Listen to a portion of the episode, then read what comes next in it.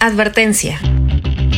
En este episodio hablaremos de la interrupción legal del embarazo y algunos detalles. Si eres una persona sensible a estos temas, te sugiero que brinques al siguiente episodio.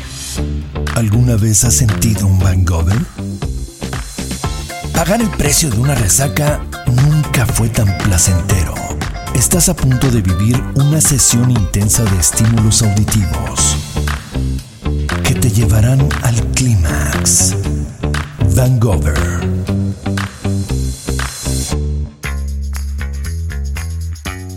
¿Pro vida o pro elección? Como en muchos rubros de la vida, cuando escuchamos estos conceptos, se polarizan las visiones y genera tener que adoptar una postura entre una u otra. Pero, ¿qué es ser pro vida? Quienes se oponen al aborto con frecuencia se identifican como pro vida, es decir, defienden la llegada del producto a este mundo a costa de lo que sea. Al final, ese óvulo fecundado se convertirá en un ser humano sin importar la condición de vida que se le pueda dar. Si esta personita viene con alguna condición que drenará la economía familiar, o si este embarazo fue originado por algún abuso.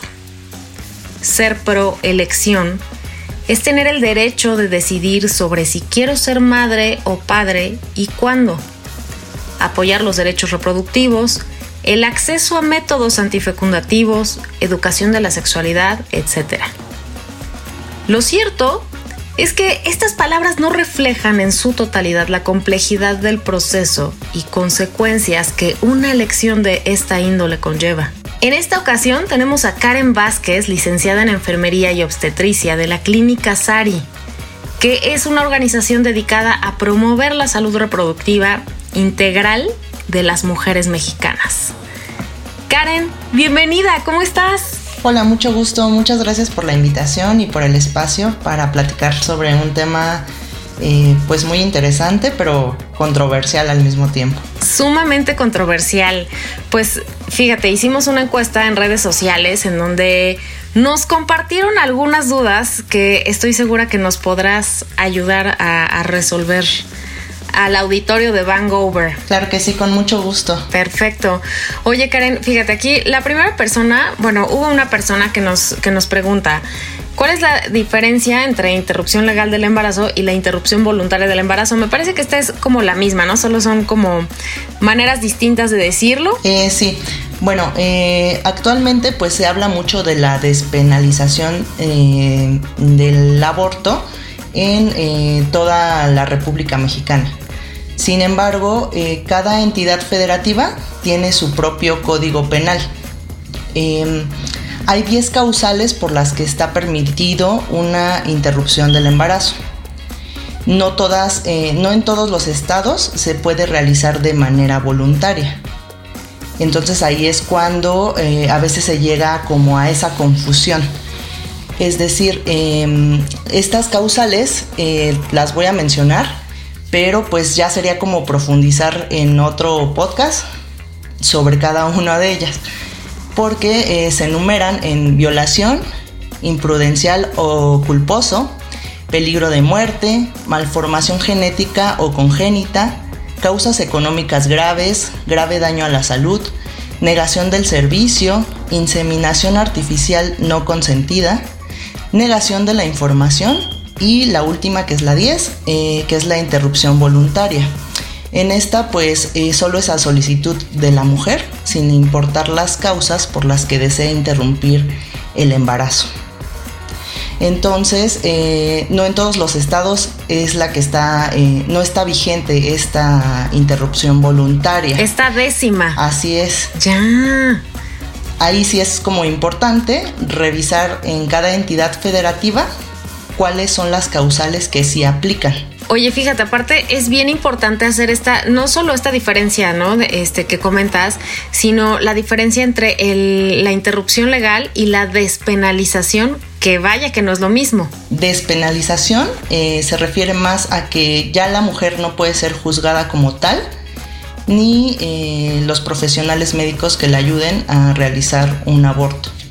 Sin embargo, debe eh, estar dentro del Código Penal de la entidad federativa donde se realice. Wow, qué importante esta información. Ok, oye, pero por ejemplo, a ver, me voy a me voy a ir a esta a esta pregunta que hila muy bien esta primera. Eh, fíjate, ¿qué pasaría si en mi estado no es legal o, o sea, no, no hay como todas estas, estas condiciones? Me desplazo a otro estado para hacerlo y regreso a mi estado. O sea, podría ser castigada por la ley? No, en ese caso, eh, pues solamente sería eh, muy importante que tú acudas a una em, clínica en alguna de las entidades federativas donde está este, legalizado por elección voluntaria. Entonces, mientras tú te dirijas a una clínica en esas entidades, puedes em, eh, ahora sí que em, acceder al servicio Ajá. Y eh, pues puedes realizar la interrupción de manera voluntaria y no tendrías por qué tener ningún problema ya cuando regreses a tu estado. Ok. Oye, Karen, ¿y en qué entidades está, está vigente este último punto? O sea, este, esta interrupción voluntaria. Ok. Eh, actualmente pues ya con todo lo que se ha avanzado en el tema de interrupción, pues ya se sumaron más estados afortunadamente. En Ciudad de México pues es legal desde el 2007 de manera voluntaria y se han sumado actualmente el estado de Oaxaca, Hidalgo, Veracruz, Baja California, Baja California Sur, Colima, Sinaloa, Guerrero, Quintana Roo y por último se acaba de adherir Coahuila. Qué poquitos estados. Sí, la verdad es que son poquitos eh, pues te digo, la lucha va desde el 2007 en adelante. Se han logrado poco a poco estos cambios. Eh, cuando se habla de la despenalización del aborto, aunque no en todos los demás estados se puede abortar de manera voluntaria, pues también ha ayudado porque muchas mujeres justo estaban presas por haber eh, realizado un aborto de manera voluntaria. Con esto pues se pudo como ayudar a que muchas de esas mujeres pues salieran en libertad, recuperaran su libertad. Imagínate cuántos años tuvieron que pasar para, o sea, para obtener esta libertad, ¿no? Por una decisión, o sea, porque justo como, como decíamos al, inicio, no sabemos en realidad como las condiciones que rodean a esta persona, a la persona embarazada, que quiere interrumpir, ¿no? Este, este proceso. Eh, porque puede ser como una cuestión tanto de situación, de una situación económica de verdad que en donde existan muchas carencias. Hubo un punto que mencionas, es correcto, eh, las cuestiones, eh, fue como el segundo o el tercer punto, condiciones sociales, condiciones socioeconómicas. Ajá, es la causal, em, causas económicas graves. Pero fíjate, qué, qué, impresionante puede ser eh, la cuestión de la percepción, porque ¿qué sería una cuestión grave? ¿Y para quién? Sí, la verdad es que ahí pues en temas de penal, pues sí está como complicado porque la verdad es que no sé cómo la apliquen. Claro, sí, sí, por supuesto. Que, ok, y luego nuestras leyes que de pronto tienen ahí muchos, muchos huecos. Oye, Karen, eh, ¿qué técnicas se utilizan en Clínica Sari para hacer esta interrupción? Para realizar una interrupción del embarazo existen dos caminos principales, eh, por medio de medicamentos y por medio de aspiración. Por medicamentos nosotros aquí en Clínica Sari tenemos también dos variantes. Una donde solamente se utiliza un solo medicamento y otra donde se utilizan medicamentos combinados. Aquí lo que llega a cambiar es que cuando utilizas medicamento combinado, la efectividad es más alta y los efectos secundarios son menores. Y por aspiración, eh, pues también hay dos variantes. Se puede hacer con eh, anestesia local o se puede realizar bajo sedación. Ok, o sea, la sedación es sería como anestesia general o no o sea, es como medicamento y te duermes completamente? Sí, cuando es sedación ya también participa un médico anestesiólogo, quien es el que va a administrar medicamento vía intravenosa para que la paciente esté dormida durante el procedimiento, pero en realidad pues no es una anestesia general porque no es tan profunda. Sí se le coloca un poco de oxígeno, unas puntas con oxígeno, pero realmente es que la sedación es muy ligera, dura alrededor de 15 a 20 minutos, que es lo que dura el aspirado. Y una vez que terminemos el procedimiento, eh, pues la paciente eh, ya va a estar despierta, va a estar un poquito somnolienta por eh, el residual de los anestésicos. Se pasa a una salita de recuperación y regularmente todos los procedimientos son ambulatorios, no es necesario la hospitalización. Y en el caso de los medicamentos, regularmente la valoración médica se realiza en la clínica, se hace una historia clínica, eh, se hace un ultrasonido, se explican los procedimientos. Una vez que la mujer pues ya tomó la decisión y está segura de realizar alguno de los procedimientos, eh, si elige medicamentos, se va a casita y lo realiza desde la comodidad de su hogar. Y en ambos casos es necesario volver a una cita a los 15 días, donde se hace un ultrasonido para revisar que todo esté bien que su útero ya esté completamente limpio y se da su alta. Oye, ¿y qué pasa, por ejemplo, eh, con las personas que viajan, ¿no? De, otros estados, por ejemplo, que vamos a hablar de algún estado del norte, que vengan aquí a, Ciudad de México, a la clínica, para hacer este procedimiento. ¿Cómo, cómo determina? A ver, la primera pregunta sería, ¿cómo determinan si, si se requiere de, si se puede hacer más bien a través de medicamento o de un aspirado? Ok, eso se determina regularmente en la valoración. Eh, la mayoría de las pacientes tiene como la libertad de elegir el procedimiento, ya sea por medicamentos o aspiración, siempre y cuando esté dentro de las semanas en las que se pueda realizar. Por medicamentos eh, se puede realizar de la semana 4 a la novena y por aspiración se puede realizar de la semana 4 a la doceava.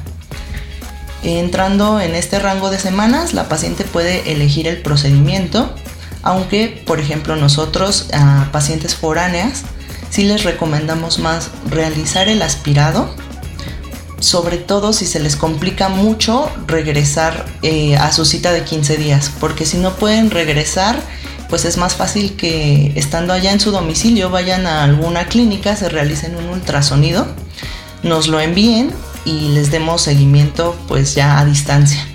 Porque pues se entiende que los gastos de del transporte, claro, pues, del traslado, sí, sí, sí, es, es, algo que se puede llegar a complicar. Sin embargo, pues eh, se queda abierto y ellas pues tienen la elección de, de si quieren regresar y realizarlo por medicamentos. Sobre todo porque cuando se realiza por medicamentos, eh, cuando es un solo medicamento, la eficacia más o menos va entre el 80 a 86%. Si se realiza con medicamentos combinados, es del 90 al 99% de eficacia. Sin embargo, pues no hay como una forma de controlar eh, los medicamentos, entonces depende mucho de cada organismo. entonces sí es necesario como regresar a esa cita de revisión. Cuando es por aspirado, pues ahora sí que el médico realiza el aspirado, todo se realiza en el mismo día en la clínica y antes de irse de alta pues se puede realizar un ultrasonido. Ya el ultrasonido a los 15 días pues digamos que ya solamente es como de rutina. Entonces, eh, sobre todo a pacientes foráneas sí se les recomienda más eh, el aspirado. ¿Qué tan doloroso puede ser este procedimiento del aspirado Ok, eh, pues en, este aspecto del dolor, sí depende mucho de cada paciente también, eh, del umbral de dolor eh, que esté manejando la paciente, de qué tan nerviosa o aprensiva pueda ser nuestra paciente, de las semanas de gestación. un procedimiento en las semanas 4, 5, 6 es muchísimo más rápido que un procedimiento ya en la semana 9, 10, 11 o 12, que sí eh, pues va a tener un poquito más de tiempo al realizarlo el médico. Entonces sí depende como de muchas variantes, pero sí es un procedimiento que se siente un dolor tipo cólico, Cuando es anestesia local, se coloca em, lidocaína. Son dos piquetitos, eh, se dice paracervical, que serían el área del cervix.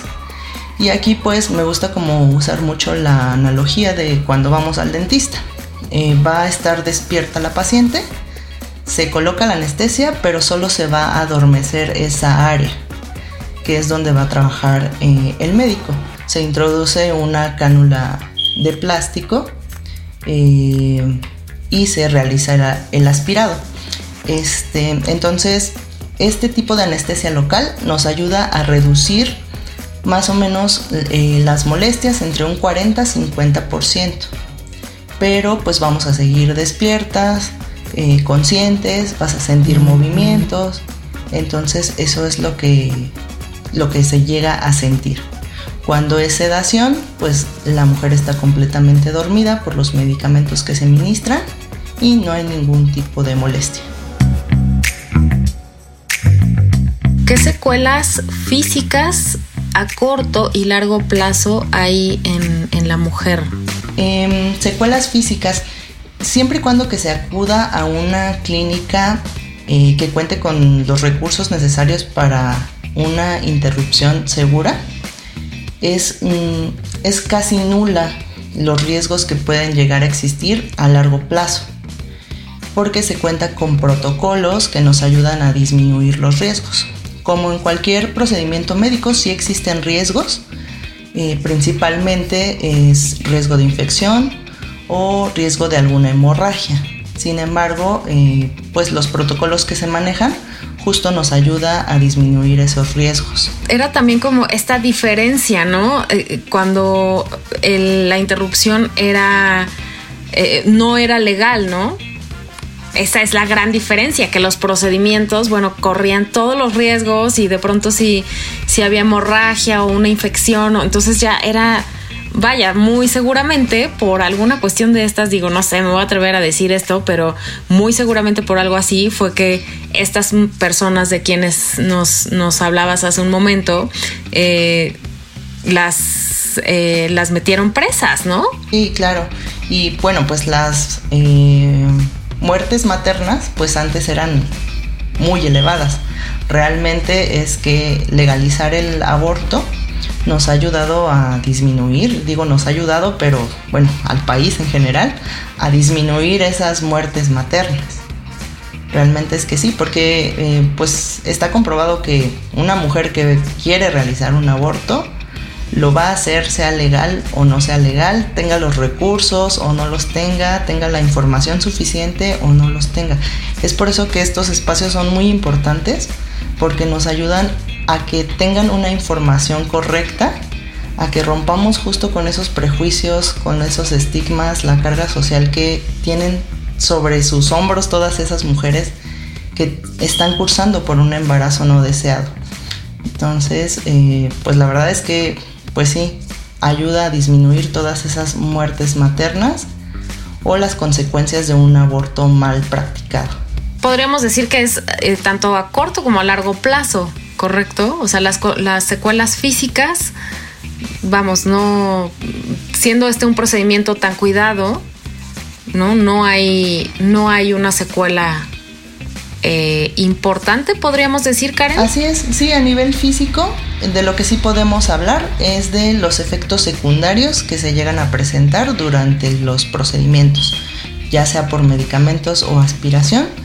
Vamos a, eh, las mujeres van a presentar cólico, eh, sangrado parecido a un periodo menstrual, pueden presentar escalofríos, diarrea, puede subir un poco su temperatura por el uso de los medicamentos, pero solo son efectos secundarios que duran alrededor de 7 a 15 días dependiendo de cada organismo, pero eh, pues hablaríamos de esos efectos secundarios únicamente. A largo plazo, eh, a veces también se piensa mucho que afecta la fertilidad, pero no es así. De hecho, la fertilidad regularmente está presente ya de nueva cuenta a los 15 días, por lo que es importante también hablar de eh, métodos anticonceptivos y brindar una consejería post-aborto para que la mujer eh, pueda tomar la la decisión y la opción también de ya irse con un método anticonceptivo para prevenir un futuro embarazo no deseado. Que aunque pues también sabemos que los métodos no son 100% efectivos y pueden llegar a fallar, pues sí nos ayudan como a reducir esa tasa de embarazos no deseados. Y sobre todo para que puedan pues disfrutar de su sexualidad y eh, pues estar cuidadas. Van El orgasmo auditivo que te dará la mejor de las resacas. Karen, me voy a brincar así porque este caso lo tenía lo, había dejado para el último, pero aprovechando esto que estás platicándonos, eh, fíjate, hay una, una persona que nos escribió y nos cuenta, ¿no? El método que utilicé falló, interrumpí el embarazo, volví a tener relaciones al poco tiempo de haber abortado y volví a quedar embarazada. No quiero ser mamá, pero me da miedo poner en riesgo mi vida al volver a hacer este procedimiento. Definitivamente no tengo las condiciones de vida idóneas para darle a la personita que pueda llegar. ¿Puedo volver a hacer el procedimiento aun cuando haya pasado muy poco tiempo de la interrupción anterior? No es lo ideal, definitivamente no es el panorama ideal, pero pues se entiende que son situaciones que pueden llegar a pasar. Sí se puede realizar el procedimiento y no aumenta el riesgo. Los riesgos van a seguir siendo los mismos, o sea que podamos tener un proceso infeccioso, que podamos tener alguna hemorragia, eh, algún efecto secundario a los medicamentos, pero no se incrementa el riesgo. Entonces sí se puede realizar. Oye, y de aquí la radical la radical importancia de esto que comentabas, ¿no? De, en ese momento tal vez ya como aventarnos a, elegir algún método eh, anticonceptivo, ¿no? Algún dispositivo intrauterino, qué sé yo, ¿sabes? Bueno, hay, hay muchísimos que tienen una duración un poco más larga, ¿no? Un dispositivo que puede durar cinco años, ¿no? Que, irte sin nada, ¿no? Con, un aborto y sin ningún método anticonceptivo. Sí, claro. Sobre todo, por ejemplo, mira, eh, del lado de la economía, nosotros también entendemos que a veces, eh, pues ya haber pagado por un procedimiento de interrupción, pues se vuelve un poco complicado, sobre todo si estaba fuera de tus planes. Entonces, a veces salir con un método, pues es también complicado porque es una inversión. Mm, yo no lo veo como un gasto, sino como una inversión, porque es justo para, para cuidar de ti. Pero eh, bueno, nosotros aquí en Clínica Sari, cuando se realiza un procedimiento de interrupción, les ofrecemos la, el DIU de cobre sin costo adicional en caso de que ellas lo quieran eh, que se les coloque. Ese es el que les podemos incluir sin costo.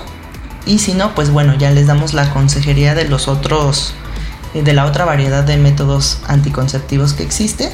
Y pues pueden elegir alguno. Pero sí, sí es súper importante como eh, recalcar que la fertilidad sí regresa a los 15 días. Y que es un mito que no se van a poder eh, embarazar posterior a un procedimiento. Oye, ¿hay un periodo, por ejemplo, de recuperación en cuanto a, a ver, a volver a tener relaciones sexuales? Eh, sí, durante los primeros 15 días posterior a un aborto se recomienda eh, pues tener ciertos cuidados. En esto se incluye no tener relaciones sexuales, no entrar al mar o alguna alberca, ya que puede provocar infección sus alimentos pues de preferencia que no sean muy irritantes, no alcohol, no tabaco, porque van a continuar con analgésico y antibiótico en casa. Entonces son como las recomendaciones básicas, van a poder hacer sus actividades normales, eh, no cargar como cosas muy pesadas o deportes bruscos, ya que esto nos podría aumentar el sangrado y pues ya ahí ya no podríamos valorar si el sangrado es parte del procedimiento o si es por eh, que estamos haciendo cosas muy pesadas. Son como las únicas indicaciones y una vez que regresen a su cita de revisión en 15 días, si todo está bien, se les da de alta y ya pueden eh, continuar con su vida pues de manera normal. ¿Cuál es la edad mínima para hacer una interrupción del embarazo? Ok, pues como tal no existe eh, una edad mínima para realizar el procedimiento sin embargo, eh, los menores de edad pues sí tienen que acudir acompañados de sus padres o de un tutor y pues cumplir con ciertos requisitos. ¿Cuántas semanas eh, son el límite para hacer una interrupción, tanto legal como físicamente? Porque entiendo que esto, esto no es lo mismo. O sea, aquí creo que la cuestión legal y física o, biológica no es la misma. O sea, porque podría, creo que hay, según yo eh, sabía, en la cuestión fisiológica podría ser de más de estos de estas 12 semanas, sin embargo, en la cuestión legal creo que no está permitido. Cuéntanos un poquito acerca de este punto. Eh, pues ahora sí que ahí también nos tendríamos que ir al Código Penal. Eh, en todas las entidades donde es eh, legal la interrupción voluntaria del embarazo, el límite son las 12 semanas, excepto Sonora, que permite hasta las 13 semanas. En todas las demás entidades solo es hasta las 12 semanas, pero ahí sí em, puede llegar a tener alguna variación porque esas semanas se calculan mm, o más bien se, se hacen unas mediciones por ultrasonido que es lo que nos va a dar el rango de semanas no tanto eh, el cálculo de tu fecha de última menstruación, eso solamente es como eh, como acercarnos a las semanas, pero la única forma eh, certera de saber las semanas exactas es realizando la medición ya con un ultrasonido. Y biológicamente, ¿hasta qué momento o hasta qué semana esto podría ser viable? Es decir, ¿podría ser en la semana 14? Eh, sí, mira, ahí también hay ciertas variaciones según las causales. Por ejemplo, en la causal de violación te permite realizar la interrupción hasta la semana 20. Entonces ahí sí es un poquito más el tiempo que se da, pero eh, pues igual nos tenemos que regresar al código penal y ya nos pide ciertos requisitos pues ya un tanto diferentes. Pero de manera voluntaria sí solamente hasta la semana 12 y ya dependiendo de cada causal eh, van cambiando o hay, existe una variación en las semanas límite. Pero me parece que la más grande es esta, la de violación, y es hasta la semana 20.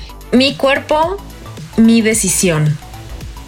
¿Qué pasa cuando la pareja sí lo quiere? Eh, bueno, pues ahí sí se vuelve un poquito complicado porque eh, pues definitivamente la que tiene la última decisión pues es la persona gestante porque pues es la la que si llega a decidir continuar con el embarazo pues es el cuerpo con, en, el que va a pasar ese embarazo se va a desarrollar durante los nueve meses entonces sí es un poco controversial mm, en la clínica por ejemplo nunca nos ha pasado el que se peleen parejas o algo así por este tema.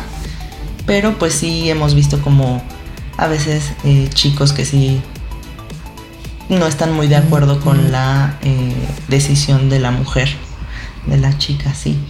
Sí es controversial, pero eh, pues no sé, ¿tú, ¿tú qué opinas en este, en este tema. Tuvimos una charlita antes de esta grabación en donde justo, ¿no? Nos, nos me parece que es un tema súper controversial, ¿no? Porque, a ver, yo desde mi ser mujer, yo creo que, a ver, si, si la pareja puede ser que de pronto diga, pues no, no voy a estar y, o sea, sí lo quiero tener y aquí estoy, pero a ver, justo como dices, a ver, todo el proceso, toda, toda la gestación me la voy a echar yo.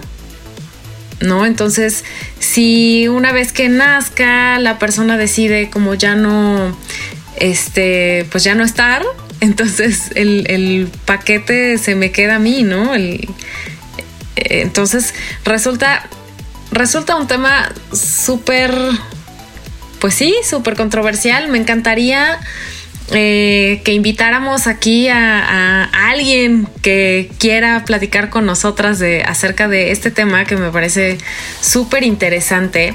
Fíjate, aquí déjame retomar un poquito esta, esta pregunta que nos hicieron acerca de las secuelas psicológicas a corto y a largo plazo.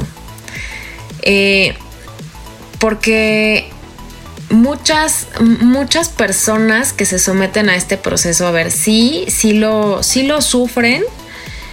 Eh, mucho es por una cuestión social, porque la carga social de pronto es muy, muy fuerte y entonces es lo que nos hace, lo que nos podría hacer sentir culpa, ¿no?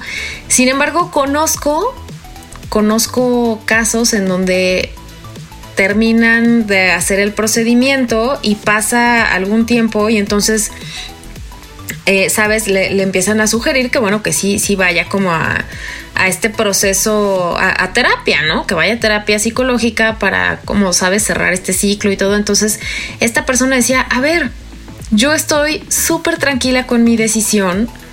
Es lo que yo quería, yo no quería tener hijos. Estoy bien, no, o sea, no sufren como estas secuelas eh, psicológicas, ¿no?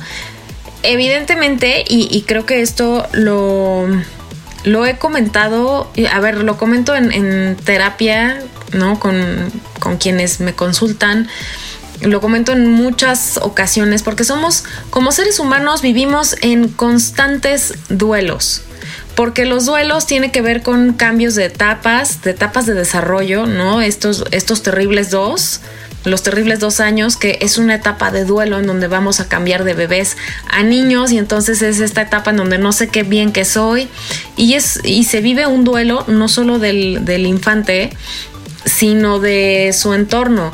Lo mismo sucede en la adolescencia, lo mismo sucede cuando nos cambiamos de casa, cuando, ¿sabes? O sea, vivimos, somos seres humanos que vivimos en constantes duelos y, que, a ver, se gestionan. habemos quienes sí necesitamos este acompañamiento psicológico, pero esto no significa que todas las personas eh, requiramos de, de, como de este apoyo porque para ti pueda significar una gran pérdida para mí cuando para mí en realidad yo estoy bien con el proceso, yo era algo que no quería. ¿No? Entonces, las secuelas psicológicas, a ver, sí, a ver, hay muchas personas que sí las viven, que sí se requiere de un acompañamiento psicológico, pero existen muchísimas otras más que lo viven como lo que es, ¿no? A ver, es algo que tenía que hacer porque no voy a poder, porque no quiero, porque, ¿sabes? Por las razones que, quiera cada persona, pero no se vive como con tanta culpa como socialmente se le pone ¿no? a este proceso, a este procedimiento. Sí, yo creo que ahí en cuanto a las secuelas psicológicas, también depende mucho de cada individuo, no se puede pues generalizar justo como dices. Eh, y también va sobre las experiencias de cada uno todo lo que vivimos mm, no nos marca por la situación en sí, sino por la manera en que la introyectamos. Entonces, mm, las mismas situaciones en una familia no las va a vivir cada miembro de la familia de la misma manera.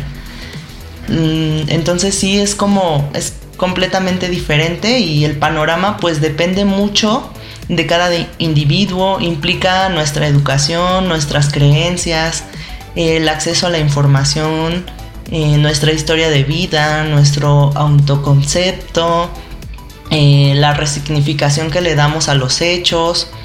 Entonces, pues yo eh, creo que pondría, por ejemplo, tres, tres ejemplos diferentes. por ejemplo, una paciente que cuenta con acceso a la educación, que conoce sobre sus derechos sexuales y reproductivos, que en cuanto a su autopercepción se va más eh, por la misión en la vida, se va más por el amor propio, puede vivir un aborto en el aspecto psicológico desde la paz y la tranquilidad de ejercer su derecho de elección y porque no se encuentra en las circunstancias ideales para continuarlo en ese punto. O sea, sea, sea cual sea la decisión por la que lo realizó, lo va a vivir así, desde la paz y la tranquilidad, siempre y cuando se encuentre en un lugar seguro, donde no se sienta juzgada, donde la puedan escuchar, eh, donde pueda decidir de manera libre. Pero una paciente que eh, tiene mucho peso en ella la religión, el estigma social, pues sí lo va a vivir, como decíamos, desde la culpa, ¿no? También hay otros casos en los que era un embarazo deseado, era un embarazo que se planeó con mucho tiempo, pero que sin embargo por complicaciones de salud, ya sea de la madre o del feto, no se puede continuar. Ahí pues definitivamente sí lo van a vivir pues desde el dolor, desde el duelo, desde la pérdida. Entonces eh, yo creo que sí, las secuelas psicológicas pues ya dependerán mucho de las circunstancias de la persona y pues de todo lo, el contexto que, esté viviendo. Entonces hay personas que sí, como dices, sí van a necesitar de un apoyo eh, de profesionales eh, de la salud mental, que en este caso serían pues psicólogos, que las ayuden a, a pasar este pues este proceso posterior a una interrupción del embarazo pero no todas lo necesitan. Desde luego, yo hasta diría que, que un especialista tanatólogo es quien e, es como lo más recomendable, ¿no? Para quienes sí requieren de este acompañamiento para atravesar este, este duelo. Karen, ¿nos puedes compartir costos aproximados? Sí, claro. Eh, mira, los costos que manejamos en Clínica Sari es en la parte de medicamentos. El ILE de medicamentos simple tiene un costo de 1800. Medicamentos combinados tiene un costo de 2800. Y en el caso de aspiración, aspiración con anestesia local tiene costo de 2800 también. Y ILE aspiración bajo sedación tiene un costo de 6500. Estos precios, eh, pues también a veces llegamos a tener algunas promociones. Ya se pueden, eh, si necesitan en este caso del servicio, al final pues ya dejaremos como los datos del correo, nuestras cuentas eh, sociales para que puedan mandarnos un mensajito. Pero sí son los costos que manejamos ahorita en 2024. Oye Karen, por favor, pues compártenos redes sociales de la clínica, en donde podemos encontrarles. Me imagino, a ver, bueno, yo he visto que eh, no solo nos, en redes sociales no solo tocan este tema de, la interrupción legal del embarazo, también hay muchísima información acerca de sexualidad, acerca de embarazo, de menstruación, de, sabes, como de de esta salud integral. Sí, justo, eh, pues es un punto a nuestro favor Clínica Sari no solamente es una clínica para interrupción legal del embarazo, contamos como tal con servicios de salud sexual y reproductiva que va desde las consultas ginecológicas, papá Nicolau, eh, detección oportuna de BPH, vacunas, eh, control de embarazo, partos, cesáreas, cirugías ginecológicas, es todo el abanico completo. Entonces contamos con, con más servicios. Y pues en Facebook y en TikTok nos pueden encontrar así como tal como Clínica Sari. Nuestra página web es www.clinicasarimujer.com. Eh, nuestro correo electrónico es info y vía telefónica pues nos pueden contactar al 55 52 66 49 44 o vía WhatsApp al 55 8804 79 98. Buenísimo, de todas maneras les posteamos en, el podcast y en, en, redes sociales todos los datos de Clínica Sari, Sari con I latina al final. Este, pues algún, algo que nos quieras compartir, Karen. Pues mira, la, la verdad es que este espacio me gustó mucho. Muchas gracias por la invitación y pues justo em, estas oportunidades de abrir los espacios para dar información que les sirve a las mujeres y que nos ayuda en la toma de decisiones de día con día, pues nos ayuda muchísimo a romper con los estigmas, con los prejuicios y a quitarles carga. Porque como dice el eslogan, la maternidad será libre o no será. Entonces, pues ojalá les haya gustado un poquito de la información y eh, pues también si hay chance de regresar y tienen más dudas, pues también que te las puedan dejar todas en tu audiencia y pues ya estaremos aquí de vuelta si se da la oportunidad. Por supuesto que sí, por supuesto que sí, las puertas de Vancouver están abiertas para Clínica Sari, para todas las dudas que nos quieran dejar, por favor. Muchísimas gracias, de verdad gracias por, por informarnos, porque a mí también me parece que es súper importante desestigmatizar ciertos conceptos, ciertos juicios que tenemos en torno a, a, muchísimos temas tratándose de sexualidad. Muchísimas gracias Karen por estar aquí con nosotros, por acompañarnos, por sacarnos de la ignorancia.